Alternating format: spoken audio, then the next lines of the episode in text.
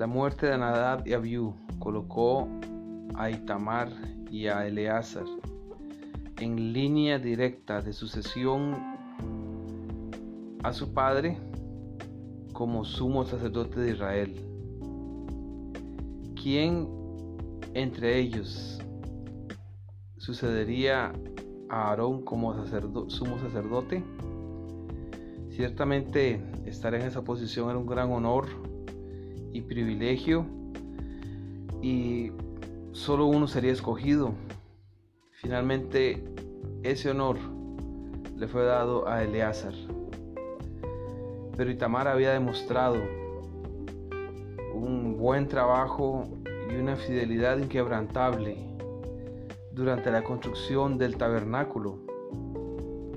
Se dice que Itamar fue el que llevó el registro de las cuentas y de los muebles que se hicieron para el tabernáculo.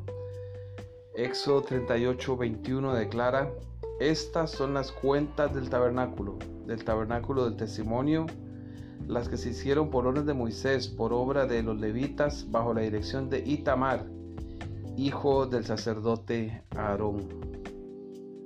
Pero parece que este buen trabajo eh, no fue tomado en cuenta o considerado al momento de elegir al próximo sumo sacerdote. Y a pesar de eso, esto no fue un gran problema para Itamar. Él sirvió fielmente como sacerdote allí en el santuario y ocupó su lugar que le correspondía. El servicio de los levitas estaba dividido en tres familias quienes en su momento fueron los hijos de Leví, Coat, Gersón y Merari. Así es que dos de esa familia, los gersonitas y los meraritas, estaban bajo la supervisión de Itamar. También él estaba envuelto en el tema de la distribución de las ofrendas que se trajeron al tabernáculo cuando éste fue dedicado en Números capítulo 7. Él trabajó siempre fielmente en las tareas que se le dio e hizo su trabajo lo mejor que pudo. Aún que él no fuese nombrado el siguiente sumo sacerdote de Israel.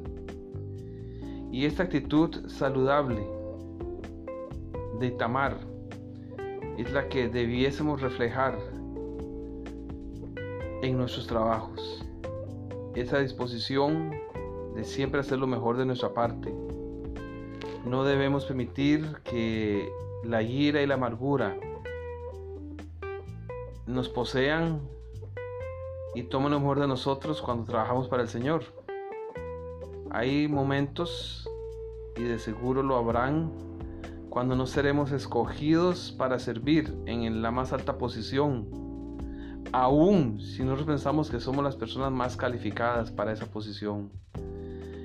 Nosotros debemos hacer nuestro mejor en el trabajo y mostrar lealtad a la organización que representamos en esa posición en donde se nos ha asignado. Este enfoque nos dará paz mental y nos traerá gozo cuando estamos haciendo lo mejor para el Señor y lo que hacemos lo vamos a hacer con gusto.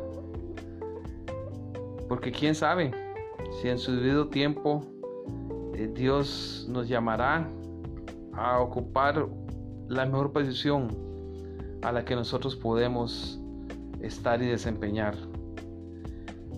La actitud de Itamar, de un trabajo fiel y permanente, es la actitud que todo hijo de Dios debe manifestar en su servicio a Dios, en la iglesia, en su hogar, en la comunidad y en todo lugar en que se desempeñe.